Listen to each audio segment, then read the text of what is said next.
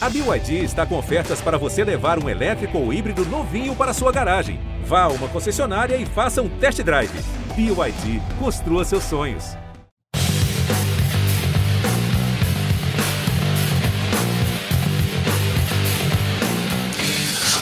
Salve, salve! Estamos chegando com mais uma edição do podcast A Mesa, comigo André Rizek, com Paulo César Vasconcelos, com Alexandre Losetti.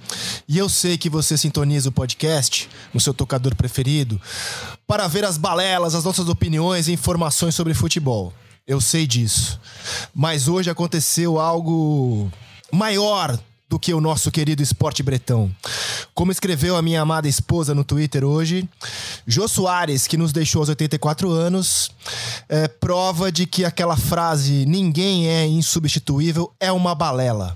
Porque Jô Soares é um gênio, um grande brasileiro que nos deixou hoje, um apaixonado por futebol, presente na Copa de 1954, autor de belas linhas sobre aquela Copa. Tem inclusive uma participação importante sobre a participação, tem inclusive uma participação importante na campanha do Brasil naquela Copa. E um apaixonado por tudo que envolvia o nosso país, inclusive o futebol, torcedor do Fluminense. Jô Soares, um querido, um gênio. Nossa homenagem aqui do podcast A Mesa a Ele. Tudo bom, PC? Salve André, Losetti, quem nos acompanha. Jô Soares foi genial e generoso. É, nem sempre os geniais são generosos e nem sempre os generosos são geniais. E o Jô Soares conseguiu é, combinar essas duas é, palavras ao longo de toda a sua vida. Eu, como é, o mais velho aqui, participante desse programa de hoje, me lembro de Jô Soares como o mordomo Gordon, do, da família Trapo, com Otelo Zelone, Ronald Golias, Renato Corte Real, Cidinha Campos, enfim, que foi um programa que alimentou a minha infância. Eu tenho um convívio com o Jô na infância, um convívio com o Jô na juventude, um convívio com o Jô na maturidade. E ontem, quinta-feira, por acaso, à tarde, eu revi o Xangô de Baker Street, filme do Miguel Faria, com o Marco Nanini, a Letícia Sabatella, Cláudio Mazo, baseado, direção do Miguel Faria, baseado no livro Xangô de Baker Street, escrito pelo Jô Soares. Grande. Fala, Luzete. Tudo em paz, meu velho? Bem-vindo ao podcast A Mesa. Fala, Rizek, PC, bem-vindo. Prazer ter você com a gente, prazer estar com vocês, mesmo nessa manhã triste é, de uma notícia que, que ninguém espera receber de um, a perda de um cara que é um expoente da cultura do país, né? Porque o Jô, sempre, desde que eu me conheço por gente, desde que eu sou criança, ele promoveu a cultura, ele estimulou a cultura, ele defendeu a cultura. O futebol faz parte da cultura brasileira. Como um apaixonado por cultura, ele também era um apaixonado por, por futebol. É, desde o livro A Copa que Ninguém Viu e a que Não Queremos Lembrar, que ele escreve é, com o Armando Nogueira e com o Roberto Muilaeri, ele muito sobre a Copa de 54, é, desde a campanha para o Tele Santana colocar um ponta na seleção que todo mundo julgava ser perfeita, independente Bota a ponta, Tele! ou não. Bota Zé da galera. Eu, eu nasci em 1983, eu acompanhei muito disso retroativamente, né, tentando entender por que ele queria um ponta e por que a seleção não tinha um ponta, mas obviamente a gente se sente mais, mais pobre hoje, né, não materialmente, mas espiritualmente, culturalmente, é, era um momento que a gente precisava tê-lo conosco defendendo o país e a cultura, mas eu tenho certeza que o legado e a obra dele estão aí para nos defender. Você falou da Copa de 54. É, bom, o Jô estava internado desde julho com uma pneumonia em São Paulo. Ainda não foi divulgada a, casa, a causa da morte enquanto estamos gravando, mas ele estava internado desde julho. É, e uma das últimas, não sei se foi a última, mas certamente uma das últimas entrevistas que ele deu foi pouco antes de ser internado, é, gravando para um projeto que vai ao ar ainda no Sport TV esse ano.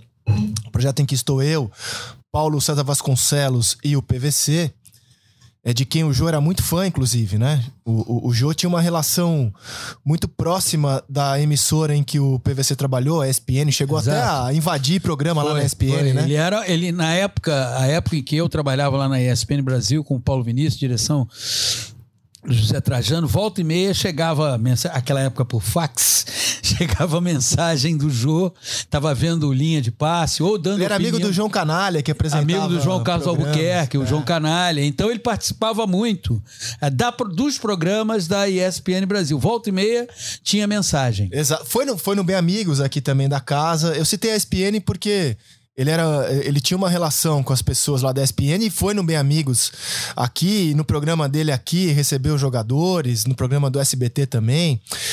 Mas a Copa de 54 eh, motivou essa procura nossa pelo Jô, pouco antes dele ser internado. É, é um, é um programa que a gente vai ainda colocar no ar sobre a, a história das Copas.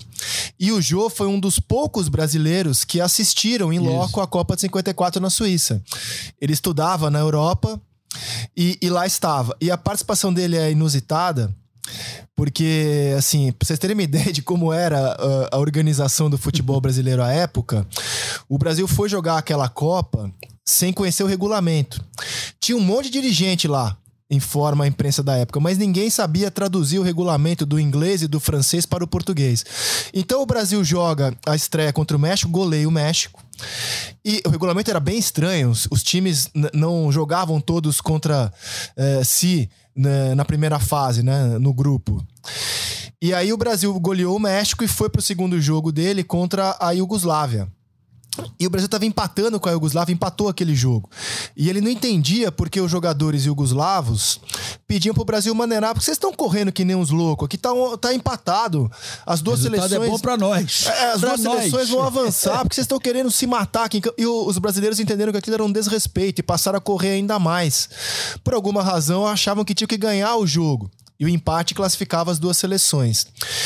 E aí termina o jogo, eles vão pro ônibus é, indignados porque se sentiram humilhados pelos iugoslavos e é, tristes por- pelo que eles achavam era uma eliminação do Brasil.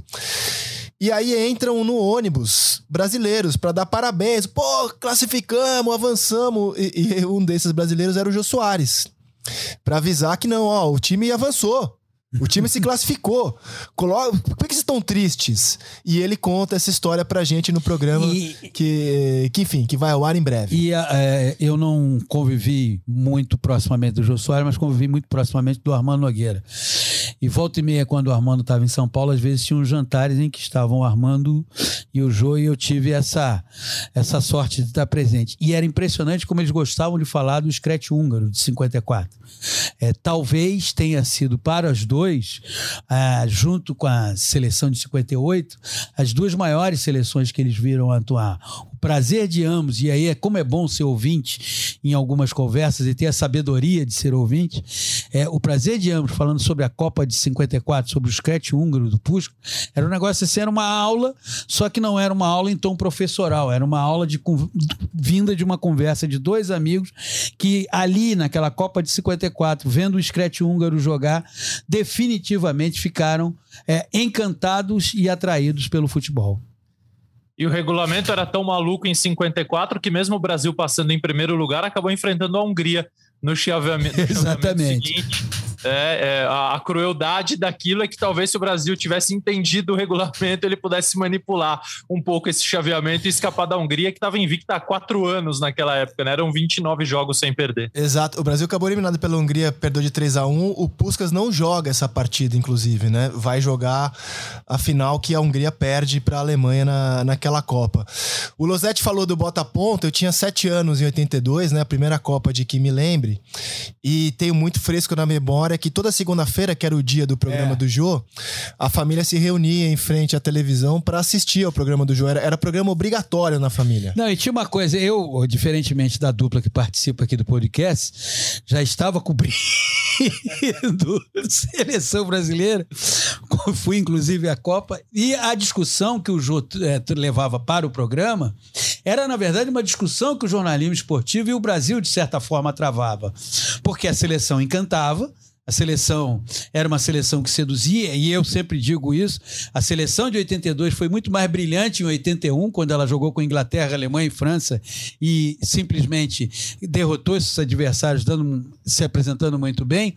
E aí o Jô levou para a TV uma discussão que existia no Brasil. Não é? É a de bota-ponta. Que provavelmente hoje ninguém falará bota-ponta Tite, porque ponta é o que a seleção passou a ter a partir da descoberta do Rodrigo, do Vinícius Júnior, do, do Anthony, do Rafinha. Mas naquela época, embora houvesse Zico, Sócrates, Falcão, Júnior, Cerezo, o Éder pela esquerda, o problema era na direita. Quem é que vai jogar de ponta na direita? E ele ia, olha só como é que é datado. O Zé da Galera usava um orelhão. Ia pro orelhão, bigodinho, além de tudo, usava um palito. Eu nem sei se ainda se fabrica Será que palito. quem nos ouve sabe o que é um orelhão? Provavelmente não.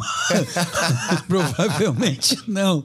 Entende? E, então era, ele ia pro orelhão e ficava lá. Alô, Tele! Aquela voz meio rouca de torcedor.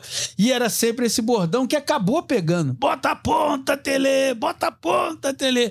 E o primeiro jogo do Brasil na Copa, pelo lado direito, quem atua improvisado é o Paulo Isidoro, porque o Brasil não tinha efetivamente um ponta ali. É, e aí o Zico caía pela direita, né? E o Isso. Leandro ficava muito sacrificado, o lateral, que tinha que ir e voltar, né?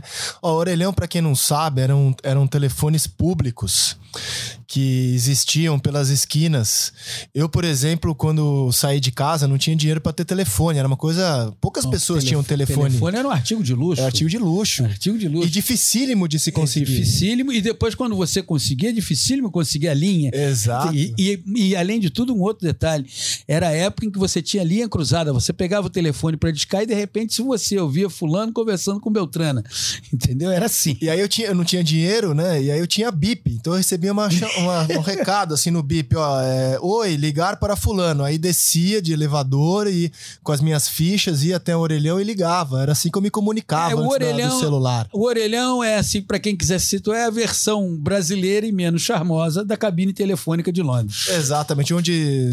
Ou, ou dos Estados Unidos, onde super-homem. Isso. É. Claro que Kent se transformava em Super-homem, super-homem. É. exatamente. A Aqui, gente, tinha, a gente tinha orelhões na- na- a- nas beiras dos gramados, tanto que jogadores se notabilizaram por comemorar gol indo ao orelhão, ligar pra alguém. Pra alguém. O Viola fazia gol, se eu não me engano, e ia às É, vezes no orelhão. exatamente. Ali atrás do, do gol do Morumbi tinha um orelhão do Pacaembu, enfim. Era, Exa- era um símbolo da, da geração. Pô, estar velho tem alguma vantagem, que é poder contar Tem essas várias. histórias, né? É, tem várias, tem várias. Cara, vivo gordo, vivo gordo, cara. Que, que personagem, que brasileiro maravilhoso, que brasileiro. Vivo gordo e que descanse em paz. Bom, o futebol brasileiro, todo mundo rendendo homenagem a ele e acho que deve Isso é ser bacana, mesmo. isso, é muito bacana. Eu vi hoje, logo cedo, primeiro um post do Fluminense, depois vi do Botafogo. É, na verdade, é, e vi de outros clubes do futebol brasileiro, de personalidades. É, o Losetti tocou num ponto muito interessante. Nós vivemos no Brasil já há algum tempo é, seguidos ataques à cultura brasileira. Né? É, artistas têm sido tratados por uma parte da, da, da, da, da sociedade brasileira como se fossem párias, tomadores de grana, é, como se não trabalhassem. Não é verdade. É, e Jô Soares talvez tenha sido um dos mais acabados exemplos do que, que representa a cultura para o país. O Jô, quando você cita a história de 54, o Jô estudou na Suíça. Não é? Ele foi estudar na Suíça. O Jô era poliglota, falava inglês, francês, italiano. O Jô era um homem altamente culto que nunca deixou de ser popular. E com a sua cultura e com o trabalho que desenvolveu na cultura, o Jô alegrou um país e provocou reflexões. Porque ao mesmo tempo que nós tínhamos o Zé da galera, nós tínhamos também o Seba, que era aquele que quando acordava e contava o que estava acontecendo no país, ele dizia, tira o tubo. Não é? Então havia ali um humor brejeiro, mas havia um humor de crítica à sociedade brasileira. Então a cultura em qualquer país ela tem que ser preservada e não atacada. E o Jô foi um bravíssimo exemplo de resistência e valorização da nossa cultura. Ah, e eu vou me permitir um momento egotrip aqui, hein? Porque quando morre uma pessoa desse tamanho, ah, as- ah, enfim, quem quer supostamente homenagear o ídolo faz o eu obituário, né? Então bosta, posta É. fotos da sua relação com essa pessoa. Eu não tinha relação com essa pessoa, minha mulher que tinha. Então eu conheci um pouco o Jô graças à minha mulher. Mas em 2002, quando, enfim, não sou ninguém e era muito menos eh, conhecido à época, era um repórter da revista Playboy, eu fui no programa dele. Indicado pela assessoria de imprensa da Playboy, porque eu fazia umas matérias meio malucas, assim, de- é, de sexo. Eu vi né? esse programa, foi divertido. E, então, tiraram minha roupa no programa do Jô. né? ele, ele, curtiu tantas histórias que eu tinha sido lá Gogoboy por um dia, assistente de Gogoboy, melhor dizendo, por um dia. E aí tiraram minha roupa. E, cara, e assim, acabou o programa, ele me chamou. Pô, realmente, assim, eu não. Cara, eu era um menino, assim, né? tinha nenhuma história no jornalismo e tal, ainda não tenho. E ele me chamou pra ir no camarim dele, pô, me impressionou muito. Eu falei, cara, o Jô Soares tá me chamando. Todo mundo que ele entrevistava no programa dele, muitos ninguém como eu. Depois fiquei sabendo, ele chamava mesmo pra ir no camarim, bater um papo, saber como foi o programa. Um cara muito simpático. Foi o que eu te falei do genial e, é. e generoso. Essa combinação é rara. É, enfim, pratiquei o meu momento obituário aqui, minha ego trip. Estive no programa do Jô.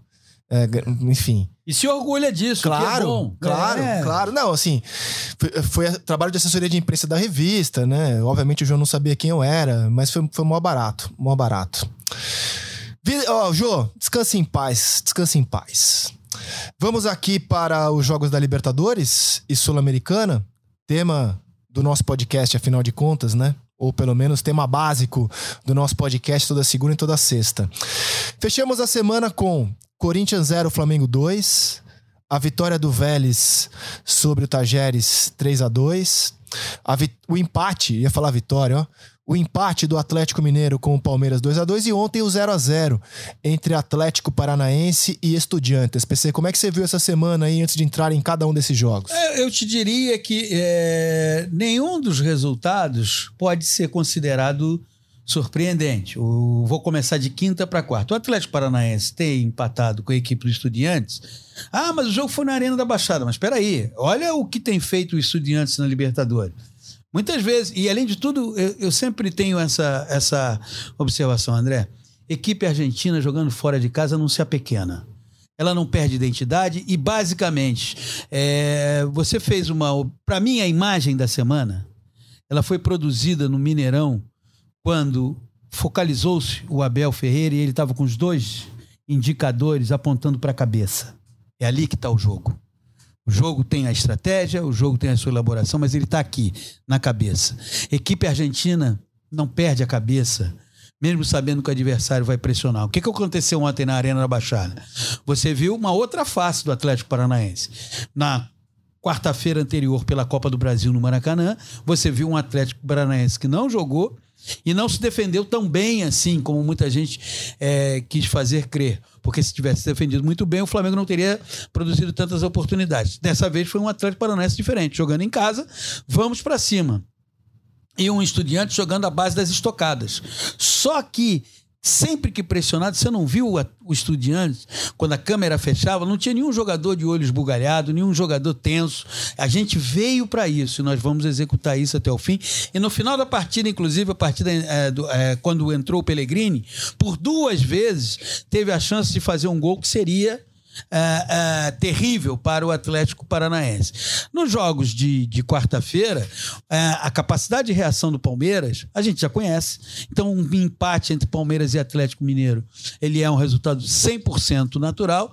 E a supremacia que o Flamengo impôs ao Corinthians, na, pela atual fase que o Flamengo passa, o Flamengo é hoje uma equipe no futebol brasileiro muito difícil de ser batida. E para você tentar ganhar do Flamengo, você tem que ser uma equipe muito assertiva no jogo. Você tem que impedir que o Flamengo fique muito tempo com a bola. Você tem que marcar o tempo inteiro. Você tem que se concentrar o tempo inteiro. Não basta se defender. Quando você tiver com a bola, você tem que ser objetivo. Então, a vitória foi uma vitória absolutamente esperada. Então, na Libertadores, envolvendo os clubes brasileiros, nenhum resultado para mim, não sei se para vocês, mas nenhum para mim foi surpreendente. Gostei de começar é, de quinta para terça. Losete, como é que você viu o empate 0 a 0 entre Atlético e Estudiantes Atlético Paranaense? É, me chama muito atenção. Eu acho que o Pedrinho já falou isso e eu concordo muito com ele. Também já falei isso algumas vezes. Como os argentinos, como disse bem o PC, eles não se deixam influenciar por fatores externos. Ah, tem a pressão da torcida, tem o campo sintético, tem o fato de jogar fora de casa, tem o time adversário atacando, tem o fato do técnico adversário ser o Felipão, que já ganhou duas vezes a Libertadores. É, eles têm uma estratégia e quando eles não conseguem executar, normalmente é por falta de qualidade, falta de capacidade técnica, não porque eles se desconcentram do jogo. E foi um jogo muito concentrado do Estudiantes, em que, para mim, o Estudiantes se defendeu melhor do que o Atlético havia feito contra o Flamengo, com o seu 5-4-1, que já ficou consagrado nessa Libertadores. É muito difícil entrar nas linhas, principalmente por dentro. O Atlético acabou tendo que recorrer muito a cruzamentos. Ficou claro para mim que nesse não acho que não é só neste tipo de jogo, mas principalmente nesse tipo de jogo, o Vitor Roque pode entregar mais do que o Pablo. É, ele ataca mais as costas da linha de defesa, ele parte mais em velocidade, ele tem mais explosão, até porque ele tem 17 anos e o Pablo me parece ainda sofrer fisicamente com um histórico recente de lesões do qual acho que ele nunca se recuperou plenamente para voltar a ser o jogador que foi quando fez sucesso no Atlético na sua primeira passagem. É, então acho que o time melhorou quando o Vitor Roque entrou, criou mais situações, foi mais perigoso. Vi um Fernandinho adaptadíssimo ao futebol que se precisa jogar. Ele não perdeu a qualidade, mas muito mais duro, muito mais, é, em alguns momentos, mais agressivo. Não Viril, né? Bom sentido da palavra, mais viril. Ele é um jogador que sempre foi viril, inclusive tem um, episódio interessante na seleção brasileira, né? Logo no comecinho da, da, passagem do Tite, Brasil e Argentina no Mineirão, é o quinto jogo do, do Tite no comando da seleção. O Fernandinho toma um cartão amarelo com seis minutos do primeiro tempo, por uma falta no Messi. E obviamente o banco da seleção brasileira fica preocupado, porque, bom, como é que você vai marcar o setor onde cai o Messi o jogo inteiro tendo cartão amarelo, sendo o primeiro volante? E e, todo mundo ficou tão impressionado com a forma como o Fernandinho fez aquilo com naturalidade. Ele simplesmente não fez mais faltas no jogo que pudessem sugerir qualquer cartão. Que no jogo seguinte, quando havia um rodízio da faixa de capitão, ele recebeu a faixa de capitão. E ontem aconteceu o mesmo, né, Losete? Exatamente, PC. Então é, é, um jogador que toma um cartão ontem aos 19 minutos do primeiro tempo e depois pode criar alguma, algum receio, mas não, ele administra completamente a situação com ótimos passes, com bolas longas, enfim, é, é, ele sabe jogar bem dentro da situação que o jogo exige. É, outro veterano que foi bem foi o Thiago Heleno, fez uma ótima partida na zaga, seguro desde que voltou, e ele e o Fernandinho têm jogado todas, né? O Felipão anunciou que eles não jogariam contra o São Paulo, mas eu não sei se foi um blefe ou se os jogadores hum. É, chegaram para ele falaram que, iam, que queriam jogar. O fato é que eles entraram em campo já quatro jogos consecutivos, o que me dá a sensação de que não vão jogar no fim de semana. Aliás, teremos nove times do Campeonato Brasileiro podendo usar times reservas, escalações reservas por causa das Copas. Já falamos disso, vai ser uma rodada diferente por causa disso e tem um time que, na minha opinião, pode tirar muito proveito disso. Agora, eh, sobre o jogo, quem acompanha esse podcast aqui, de segunda a sexta, quem assiste ao Seleção, é testemunha de que a gente vem alertando para a qualidade do time do Estudiantes. O Estudiantes jogou a pré-Libertadores, fez dois mata-matas, foi para a fase de grupos. Ele ganhou todos os jogos que fez em casa. Ele só perdeu um jogo na Libertadores, que foi na última partida da fase de grupos, quando colocou reservas, foi goleado para o Vélez. Ele não tinha mais chance de ter a melhor campanha, teve uma das melhores, e aí foi com o time reserva. Em casa ganharam todos os jogos. E assim, cara, pode não ter um elenco galáctico, mas como vocês destacaram, é um time que sabe jogar fora de casa. É, e assim, jogar fora de casa deles não é ficar 11 atrás, dando bicão para frente se defendendo, né? É, é ser perigoso no contra-ataque. Embora o Atlético tenha dominado o jogo, o Estudiantes criou chances para ganhar também. É, é, teve oportunidades para machucar ainda mais Sim. o Atlético Paranaense na arena. Então, assim, é um time muito estratégico, muito frio, que tem bons jogadores. A bola aérea deles é forte. Esse, esse é um ponto que você está destacando, que me parece ele vai requerer muita, muita atenção do Atlético Paranaense no próximo confronto. Por quê?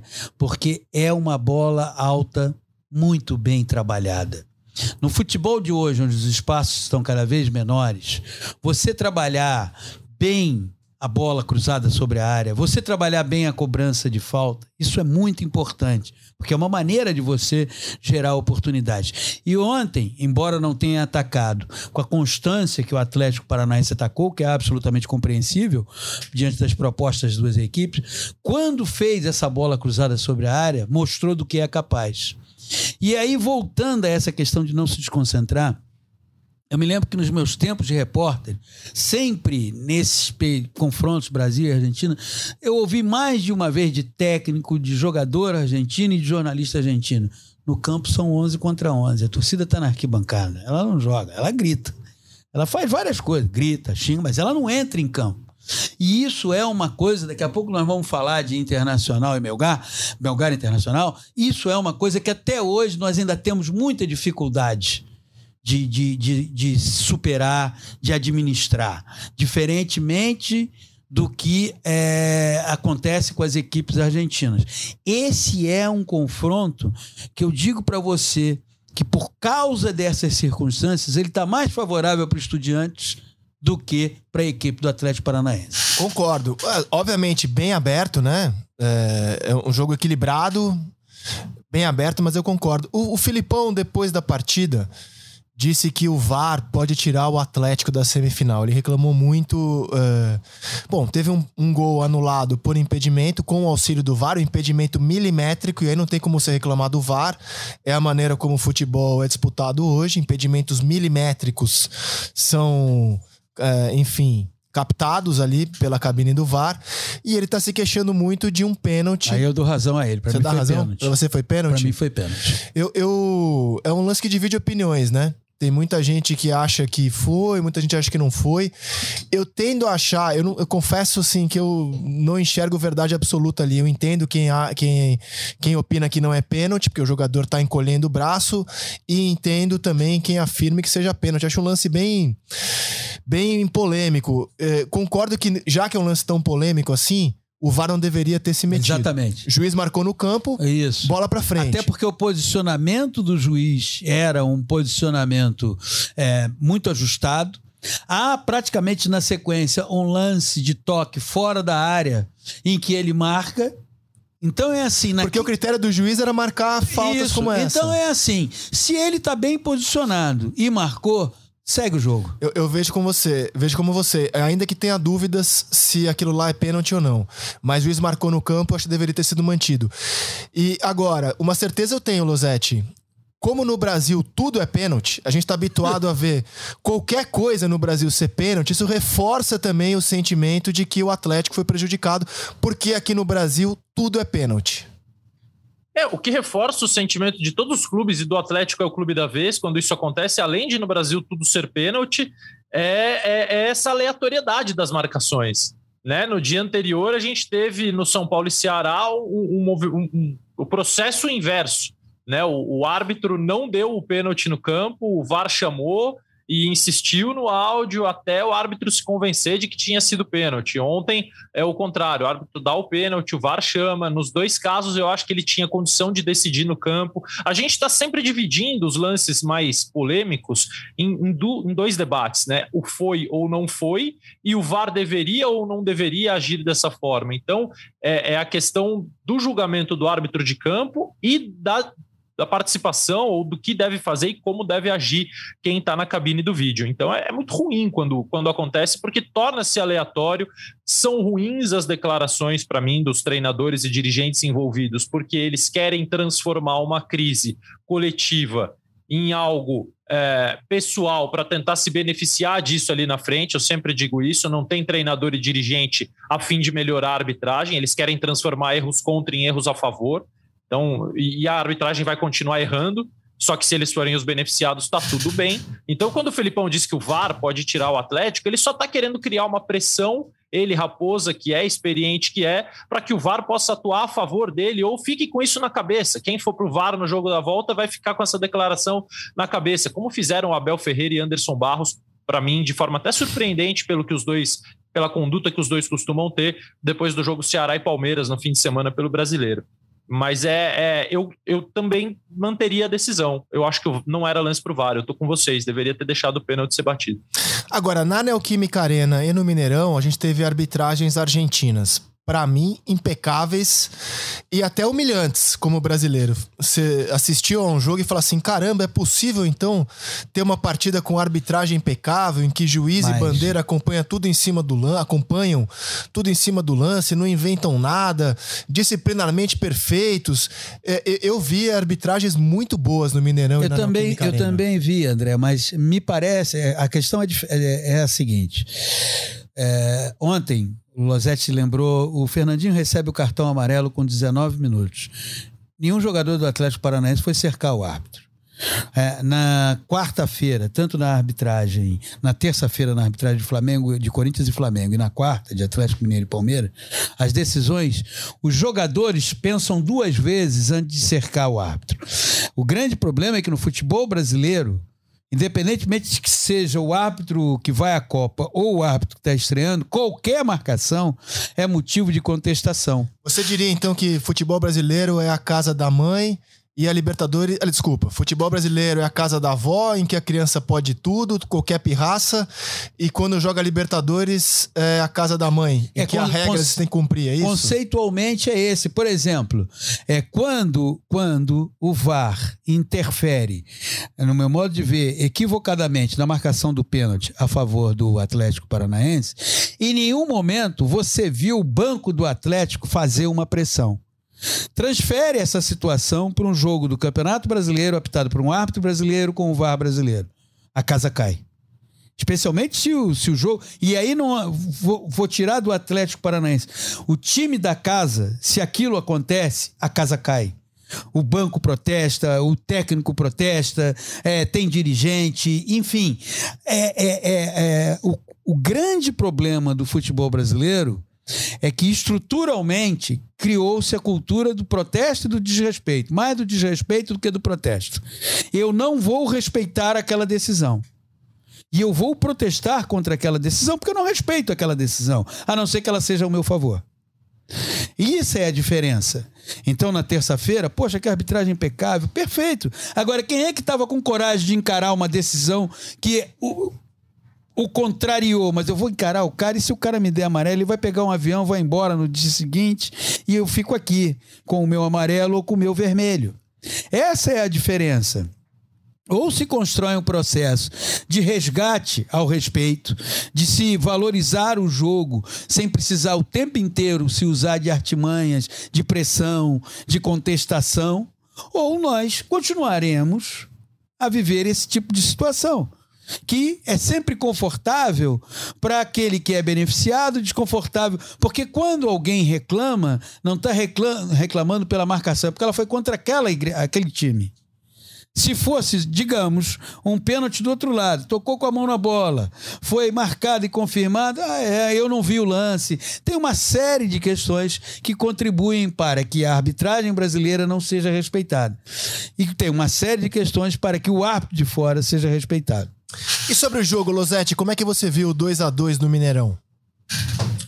Há uma capacidade incrível do Palmeiras também. O Palmeiras é o mais argentino dos times brasileiros na questão de não se concentrar né? De você ele nunca sai do jogo, mesmo quando a situação parece ruim, e parecia, porque o Palmeiras toma 2 a 0 no comecinho do segundo tempo, gol contra do Murilo, e, e, e, tudo que pode ter sido planejado no intervalo não é que se perde, pode se perder dependendo da reação dos dois times ao gol, de como fica o time que marca é, e o Atlético foi para cima, se animou, continuou pressionando na frente, Demorou uns cinco minutinhos para o Palmeiras se assentar em campo, mas ele se assentou. A maioria dos times não consegue fazer isso, independentemente da qualidade que tem. Mas é, é curioso esse jogo porque quando se pega tudo o que aconteceu em campo, eu acho que o atleticano, o Atlético tem mais motivos para sair satisfeito da quarta-feira.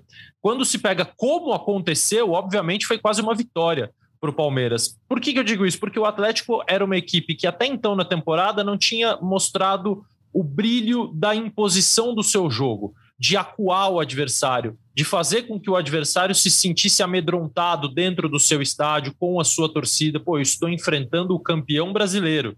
Jogar aqui contra esses caras é, é pesado, é difícil. O Atlético conseguiu fazer isso contra o Palmeiras durante boa parte do jogo. Acuou o Palmeiras, deixou o Palmeiras sem saída. Verdade que também com uma mudança tática, e é curioso observar como a maioria dos times que estão enfrentando o Palmeiras tem feito isso. É, o Cuca sai do 4-2-3-1, vai para o 4-1-4-1, porque ele passa a ter esse 1 à frente da linha de 4 é, marcando o Rafael Veiga e os dois meias à frente marcando Danilo e Zé Rafael. Os adversários entenderam que não basta marcar os meias e atacantes do Palmeiras. Se você não vigiar Danilo e Zé Rafael de perto, os dois volantes, eles vão criar, eles vão aparecer então, é, eu tenho visto muito adversários fazer isso. São Paulo fez isso na Copa do Brasil, colando Rodrigo Nestor e Igor Gomes nos volantes. O Ceará fez isso no fim de semana. O Atlético fez isso, independentemente do nível que tem a equipe o Palmeiras exige uma mudança. Mas o Atlético conseguiu se impor com a movimentação do Hulk, que a gente não vinha vendo até então, saindo mais da área, trabalhando mais como um segundo atacante dele mesmo, que é uma definição que eu dei para ele o ano passado e estava meio escondida até aqui em 2022. Fez um jogo melhor do que vinha fazendo. Só que o Palmeiras tem um jogador de muita qualidade na batida da bola, que com duas batidas maravilhosas na bola acabou resolvendo a questão, que foi o Gustavo Scarpa, a cobrança de falta na trave e depois aquele escanteio que parece escanteio de videogame. A força da bola, a, a velocidade da bola, a altura da bola, parece tudo milimetricamente calculado numa jogada diferente das que tinham feito, sido feitas até então. O Palmeiras tem muito forte a jogada no primeiro pau e o Scarpa bate no segundo pau já nos acréscimos para o Palmeiras empatar. Mas eu achei o Atlético o melhor time em campo por mais tempo. É, diria que dos 90 minutos o Galo foi melhor por 60 minutos. Só que aí entra aí. a forma como o Palmeiras joga, é, é um visitante infernal. A segurança que o Palmeiras tem e que o Atlético precisa resgatar talvez é, os indícios que o jogo contra o, o Palmeiras é, passaram é que o Galo está resgatando essa segurança. O Galo passou a ser uma equipe insegura de movimento. Insegura de movimento, acaba errando e quando está em desvantagem ou se aproxima uma situação de desvantagem, não tem segurança para encarar. Quando o Palmeiras fez 2 a 1 um, você viu essa insegurança se manifestar no Galo. Ela se manifestou. Por quê? Porque ainda não está segura. É pouco tempo. Tem um Atlético Paranaense no meio do caminho, nesse final de semana, em jogo que acredito que as duas, o Losetti já trouxe essa observação, mostrando que nove times podem entrar descaracterizados nesse final de semana na rodada do Campeonato Brasileiro, e o Atlético Mineiro e o Atlético Paranaense que se enfrentam podem ser dois dessas, podem ser duas dessas equipes. Agora, precisa resgatar a segurança e o poder de concentração que já sabe que o Palmeiras tem. Quando o Losetti fala o Palmeiras é o mais argentino dos times, sabe por quê? Para o Palmeiras, tanto faz jogar na Arena, como jogar no Mineirão, jogar no Maracanã, jogar no Beira Rio, vamos jogar. Palmeiras não perde um jogo como visitante na Libertadores há 20 partidas, desde antes da chegada do Abel. É, e a chegada do Abel aumenta isso de tal forma que nessa edição da Libertadores, em nenhuma partida, o Palmeiras fez menos de dois gols como visitante. No mínimo dois gols como visitante ele marcou.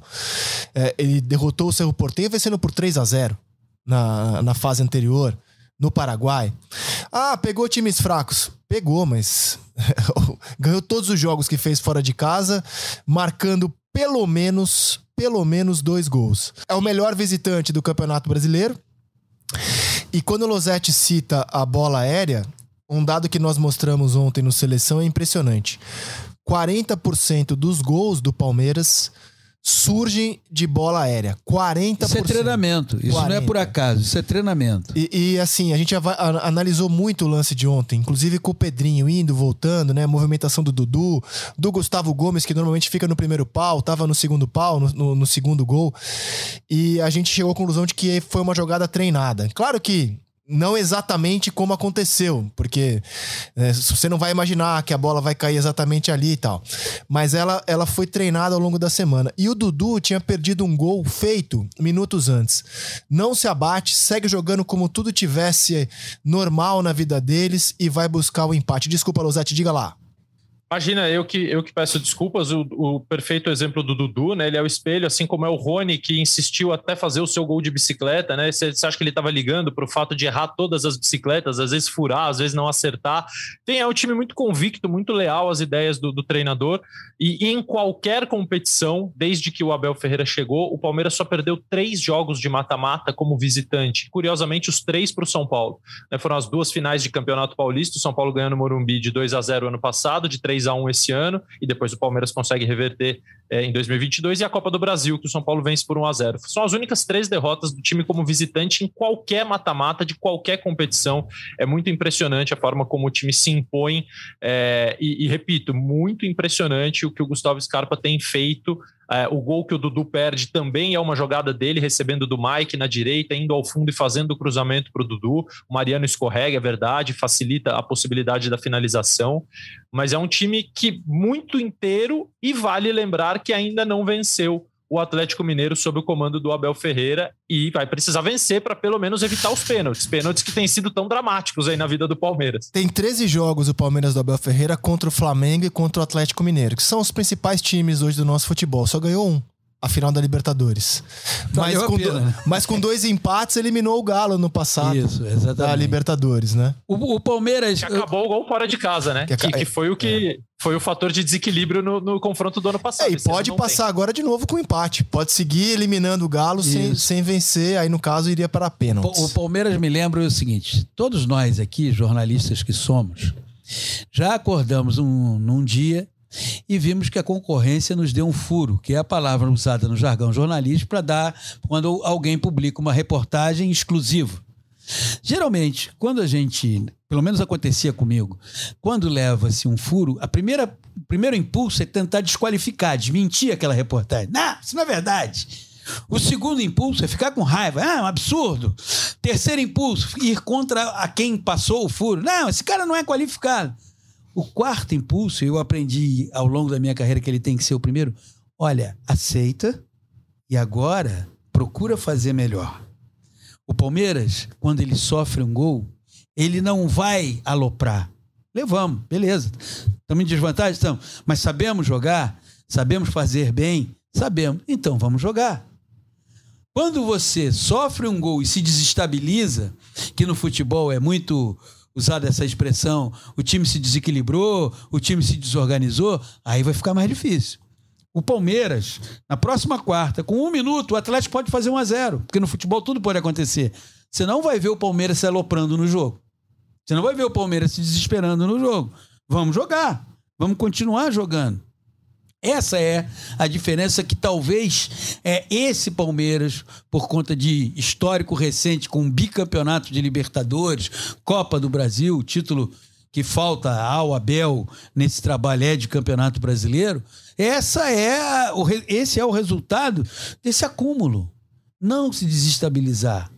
O que muitas, a maioria das equipes brasileiras não consegue. Porque o jogador brasileiro, ele por natureza é intuitivo, tem uma hora que ele acha que tem que resolver tudo sozinho, ele esquece do coletivo e parte para o individual. E é nesse momento que se dá mal. 14 é um número emblemático no futebol, porque ele foi Desde usado. Nos anos 70. Exato, nos anos 70 por simplesmente o Cruyff, gênio holandês. Depois o Thierry Henry usou o 14 talvez o melhor jogador deste século não premiado com a bola de ouro, né? Com o título de melhor do mundo, o francês Thierry Henry. E nessa semana o 14 brilhou. O Scarpa é, arrebentou mais uma vez com o jogo no Mineirão e no e em São Paulo, na Neoquímica Arena. O Arrascaeta deslizou mais uma vez no né? impecável gramado corintiano. E como você viu a vitória do Flamengo sobre o Corinthians, PC? É irretocável, irretocável. Conduzido pelo Arrascaeta, ali com o Gabriel se movimentando muito bem, o Everton Ribeiro.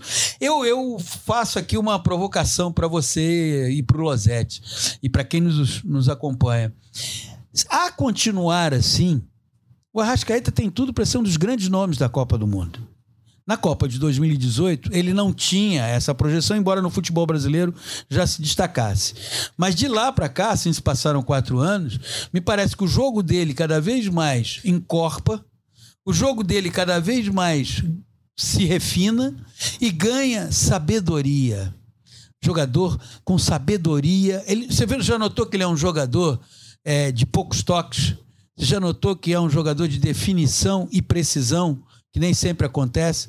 A Rascaeta não gasta muita nota no piano nem no violão. Ele vai e daqui a pouco finalizou, daqui a pouco deu o passe. O jogo de terça-feira, nove fora o fato do Corinthians ter desfalques, é, o Flamengo foi predominante. O Corinthians não conseguiu respirar no jogo. O Corinthians não conseguiu encontrar porque o Flamengo com a bola é um time envolvente e recuperou algo que não conseguiu fazer com o Paulo Souza. Sem a bola é um time que quer a bola de volta. Pressiona. E para você ser contraponto a essa pressão, o teu jogo tem que ser muito rápido na troca de passes, tem que ser agrupado e tem que ser objetivo. O Corinthians não conseguiu fazer isso. Eu vou abraçar a sua pergunta Primeiro, assim, eu acho que a Copa de 2018 o Arrascaeta não conseguiu grande destaque pela maneira também como jogava o Uruguai, né? Que mudou. Mudou. É. O Uruguai do Oscar Tabares era um time de defesa e ataque, sem meio campo, né? Ligação direta, Sim. tanto que ele perde a posição para o Betancourt, que é um bom jogador, mas um jogador muito mais de força física, Sim. marcação do que criatividade. Agora o time é diferente. Por outro lado, cara, eu vou fazer um comentário impopular aqui. Eu acho que o Rascaeta, para os padrões do futebol sul-americano, é um monstro. Ele, o, o, que o Scarpa tá jogando hoje, o Hulk, o Gabigol.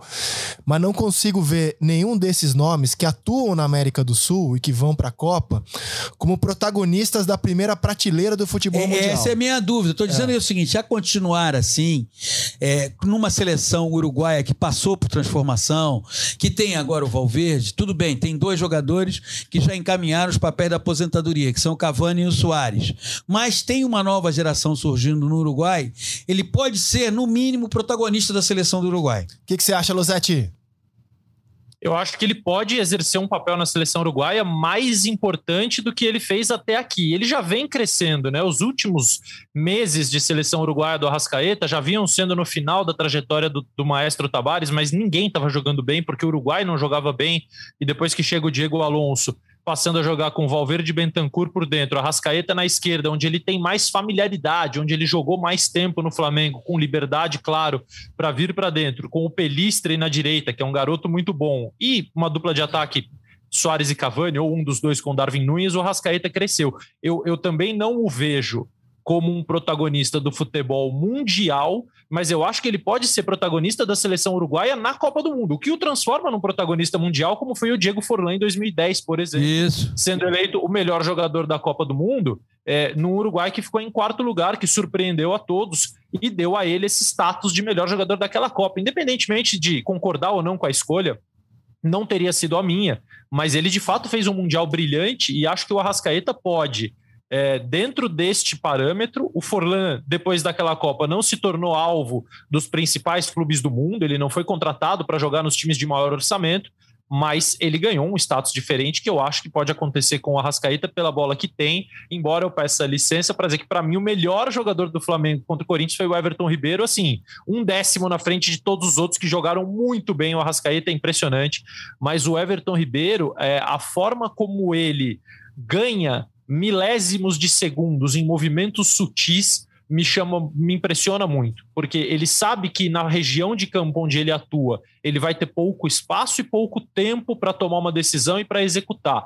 Então ele faz de tudo que é possível para ganhar esses milésimos de segundo para poder pensar um pouco mais. Então ele já recebe a bola com o corpo posicionado de uma forma que ele olhe o campo é, e ele já saiba o que está acontecendo quando a bola chega no pé dele, ele já gira e domina, direcionando a bola para onde ele quer conduzir ou para o jogador para quem ele quer passar.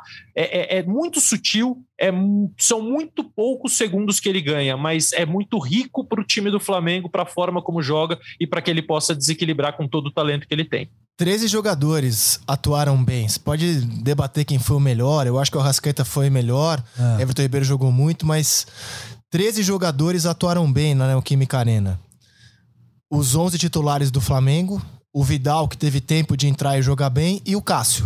Foram jogadores que jogaram bem em Itaquera. O Cássio é o há algum tempo, nessa temporada, o melhor jogador do Corinthians. Ah, disparado. É, Disparado. nessa temporada, o jogador que mais tem se sobressaído na equipe do Corinthians é o Cássio. Eu vejo o Corinthians, não sei se você e Losetti concordarão, com o Vitor Pereira revendo determinados conceitos que ele adotou ao longo da carreira dele como treinador.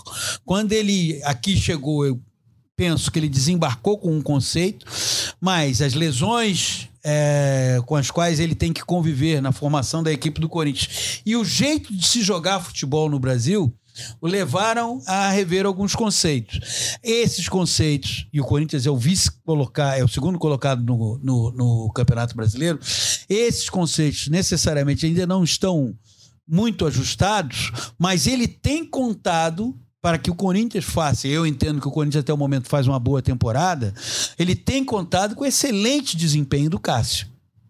Quando passa por tudo, tem o Cássio para evitar. E isso tem levado o Corinthians a ocupar essa posição. Nesse momento, nos dois torneios eliminatórios, o Corinthians está numa situação de desvantagem. Total. Desvantagem absoluta, sendo que acho muito difícil o Corinthians reverter a situação com o Flamengo e pouco provável que consiga com o Atlético Goianiense. Assim, ó. ah, o- ele deu uma entrevista depois do jogo, né? O Vitor Pereira, dizendo que foi um choque de realidade, que o Flamengo é muito melhor. Bom, isso aí é óbvio, né? É, o Flamengo é melhor do que o Corinthians. Até a Sirene do Parque São Jorge sabia disso. tem melhores jogadores, joga mais. Agora, a função do treinador é arrumar uma estratégia para que um time não tão bem qualificado contra o adversário consiga pelo menos competir com o adversário, coisa que o Corinthians não conseguiu fazer. E aí acho que ele, ele tomou. é, Depois do jogo é fácil falar, né? Mas acho que ele tomou escolhas ruins também. Por exemplo, foi decisão dele, foi apurar isso aí, decisão dele é entrar em campo com Bruno Mendes, Bruno Mendes e Balbuena, que é uma dupla de zaga que ele usou contra o Atlético Mineiro, foi super bem no Mineirão, que ele usou contra o Botafogo, e ele barrou o Gil. Eh, O Gil não, não está entre os jogadores preferidos dele, ele era reserva, por exemplo, na bomboneira contra o Boca. Quando o João Vitor se machuca, o Gil entra e joga bem. Acho que faltou entendimento dele do tamanho do Gil no Corinthians, da importância. É, é, essa, essa questão que você traz, ela nos leva ao Paulo Souza. Sim. Compreensão do Sim. ambiente onde você está. Não sei se ia mudar, mas assim, o Balbuena foi, foi mal no jogo Mas vamos e lá. tá chegando agora. Ele barrou o Fábio Santos, que é um jogador de uma liderança muito grande no time, colocou o Piton, que não jogou mal, hein? Piton não jogou mal, mas o Fábio Santos tem uma importância no time que eu acho que ele desprezou. Ele fez um meio-campo com muito pouca criatividade, no meu entendimento. O Cantígio com um jogador é, de bom passe. O Michael e o Duqueiroz. Ah, mas quem que ele tinha? É verdade, ele só tinha o Juliano, mas pelo menos é alguém que pensa um pouco o jogo, apesar da, da péssima fase do Juliano. E já que ele não tinha o William, Renato Augusto, eu acho que ele deveria ter jogado com o Roger Guedes. Ele optou por Mosquito, Yuri Alberto e Adson. O Mosquito no lado que não é o lado bom dele, É, o lado é. esquerdo. E, e- e, assim, na ausência de jogadores mais qualificados, eu sei que falar depois do jogo é fácil. Acho que ele erra ao, ao não entrar com o Roger Guedes desde o início, que é pelo menos um jogador de uma qualidade tem que ser técnica. aberto pela esquerda. Não aconteceu o que aconteceu no segundo tempo, que aí o Roger Guedes entra e aí ele empurra O Yuri Alberto. o Yuri Alberto Então, pra, que- é. pro lado. Ah, Assim, era, era muito difícil o Corinthians eh, jogar bem contra o Flamengo sem William, sem Renato Augusto. Eu, eu concordo que era uma missão árdua, mas ele não conseguiu fazê-la. E aí, assim, ó, eu olho pra campanha do Corinthians. Corinthians não ganhou nenhum dos últimos seis jogos que fez na Libertadores. Ele empatou ah, ou perdeu. O Corinthians marcou cinco gols na Libertadores inteira. Só o Pedro tem mais gols do que o Corinthians. Pedro tem sete. O Flamengo chegou a 25 gols Por isso que o. Cássio é o melhor jogador Claro. do Corinthians na temporada. Então, assim, o Corinthians, o Corinthians vem na seguinte sequência: ele empatou, em- é, ele empatou fora com o Boca, ele empatou com, fora com o Cali é, na fase de grupos. Ele empatou em casa com o Always Red, aí marcando gol. É, então, assim, nos últimos seis jogos ele marcou um gol só. Aí ele empatou os dois jogos com o Boca por 0 a 0 passou nos pênaltis. E agora perde do Flamengo. Então, assim, é uma sequência ruim e dadas as características do Corinthians, que é um time que finaliza pouco, né? Tá, tá muito bem na temporada, mas finalizando muito pouco, conseguindo pressionar muito pouco o adversário, vejo como, não vou dizer impossível, mas quase impossível o Corinthians envolver o Flamengo, dominar o Flamengo e conseguir aplicar 2 a 0 Tá 3 a 1 95 a 5%. É, eu acho muito difícil. Assim, se for fazer favoritômetro, é 95% pro Flamengo, 5% pro Corinthians. É, não tanto pelo resultado, mas pelas características dos dois times e por aquilo que o Corinthians vem mostrando na temporada. E você, Losetti? Nada que aconteceu até aqui na temporada sugere que possa ser fácil ou que possa que pode acontecer pode acontecer obviamente porque nós estamos falando de futebol mas é, seria sim uma surpresa se o Corinthians saísse do Maracanã classificado diante de tudo que aconteceu até aqui. É, duas duas observações rápidas sobre o Corinthians. Também não escolhas do Vitor, embora eu entenda a opção por Adson e Gustavo Mosquito abertos, porque ele sabe, e, e, eu também, e eu acho isso e tenho falado isso repetidas vezes, que se o Flamengo tem alguma possível fragilidade sem bola que ainda não foi explorada, é pelos lados. Um time que joga em losango pode ter dificuldade em recomposição pelos lados, e o Corinthians tentou dois jogadores agressivos, agudos pelos lados, e botou um meio-campo que, na cabeça do Vitor Pereira, teria condição de fazer com que a bola girasse de um lado para o outro com velocidade, porque três jogadores, principalmente dois, o Cantilho de bom passe longo, o Maicon de um bom passe curto e o Duqueiroz de boa aceleração para fazer essa transição. É, a saída do Maicon compromete muito a ideia do Corinthians, inclusive. É, agora, não concordo com o Cantilho jogando de cinco, ocupando um espaço. Ele tem muita dificuldade, né, Lozete? eu acho que ele não tem intensidade, dinâmica e combatividade para ser o guardião de um espaço onde você vai ter contra Everton Ribeiro, Arrascaeta, Gabriel, João Gomes. Eu acho que ali o Corinthians precisava de um jogador mais enérgico. Eu preferi o Duqueiroz, por exemplo, jogando de cinco é, e, e, talvez com, com o Juliano um pouco mais à frente ou, ou o Vera. Agora, a principal questão do Corinthians é, para mim, que todo mundo lá tem que sentar e, e analisar. Não é sentar e, e, ah, nós precisamos tirar alguém, mudar alguém, não é isso. Mas é no jogo mais importante do ano até aqui. Não foram titulares por razões diferentes, várias razões diferentes. Gil, Fábio Santos, Paulinho, Renato Augusto, Juliano, Luan, Roger Guedes, William, Júnior Moraes. Quanto o Corinthians gasta de salário com só com esse, essa lista que eu falei por mês? Esse, ou, esse... Eles estão, ou eles estão machucados com frequência, ou eles não se encaixam na maneira preferida do treinador então, jogar. Então você montou um elenco incompatível. E aí, Losete, você traz um ponto muito interessante pelo seguinte: vai se buscar um técnico com vivência no futebol europeu, com ideias bem definidas, rodagens, e que construiu uma história pautado em cima das suas convicções. Perfeito. Mas quando esse técnico desembarca, olha, já tem o fulano, tem o Beltrano, tem o ciclano. Aí quando você tem uma incompatibilidade do tipo, você traz determinados jogadores, eles vão suportar quantas partidas no calendário brasileiro, que é um calendário que unanimemente todos consideramos massacrante. Ah, eles vão ter que jogar duas por mês. Vale a pena?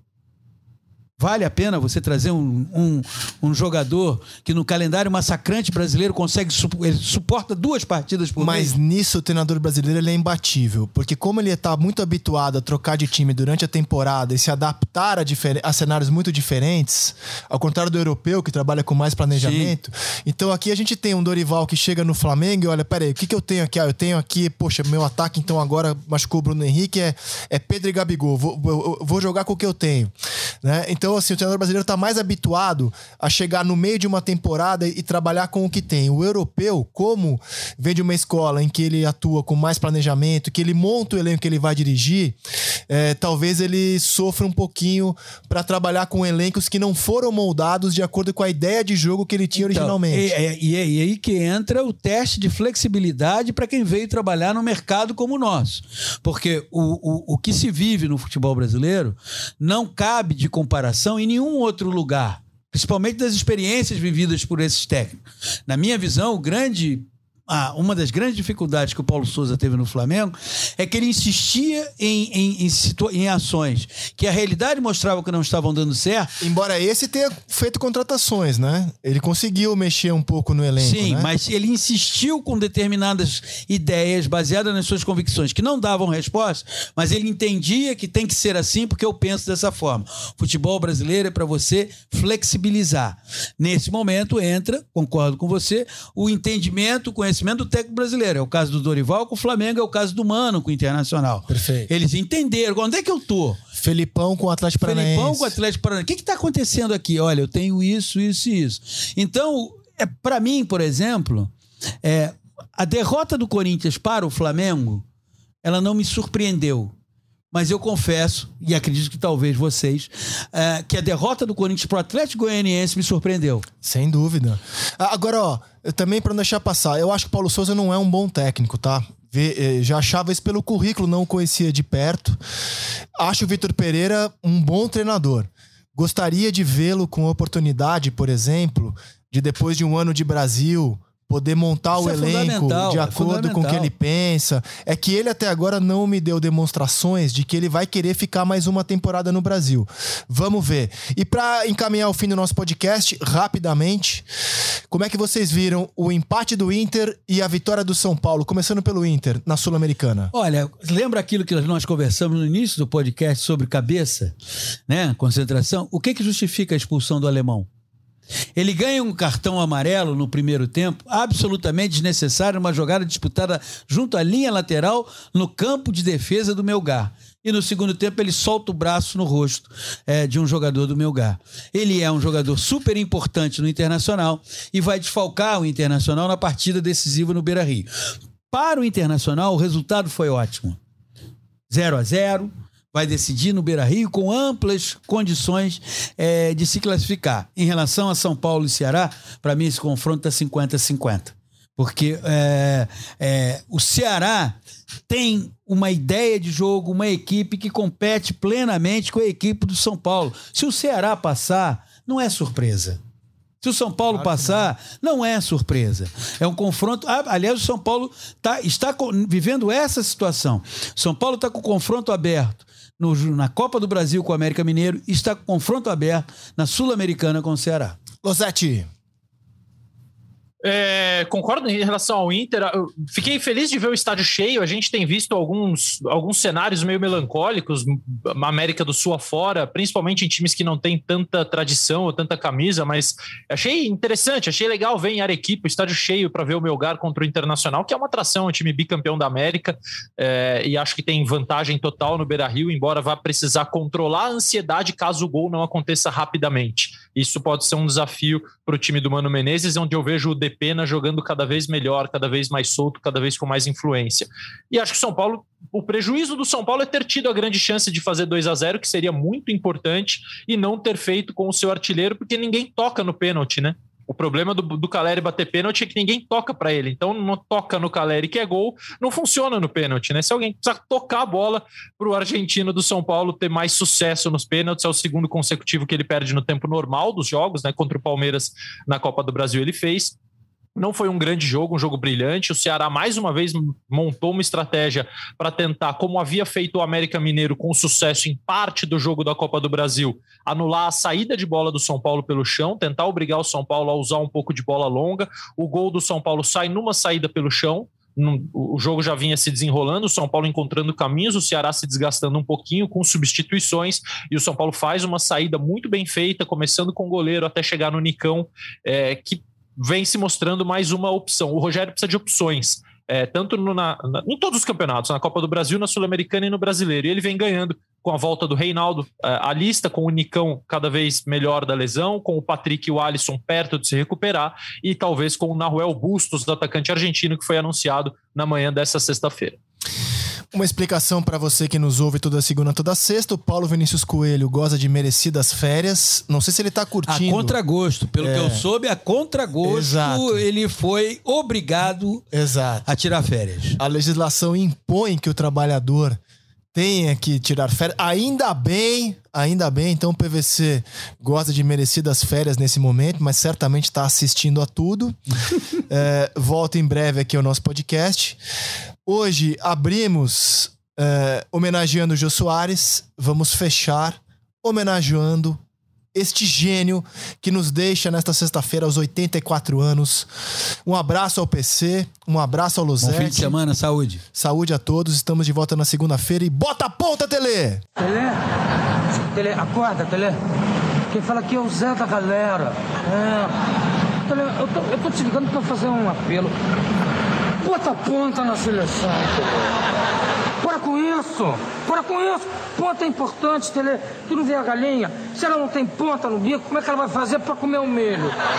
Bota ponta na seleção, Tele. Não faz assim comigo, não. Ponta é muito importante. Outro dia eu fui assistir o jogo da seleção, olhei pro banco dos reservas. O banco de madeira tinha duas pontas. Agora, sentado no banco, não tinha uma. Bota ponta na seleção, Tele. Tu tá de ponta com os pontas? Põe ponta na seleção, Tele. Tu tem estrela, todo mundo diz isso. E estrela também tem ponta. Tem estrela até de seis pontas, Tele. Faz assim não, Tele. Olha, escuta, escuta um apelo que eu tô fazendo de coração. E coração também tem ponta, né, Tele? Bota ponta nessa seleção. Ô, Tele, tu, tu tá cuspindo no prato que comeu? Tu também foi ponta, Tele! Bota ponta na seleção, Tele!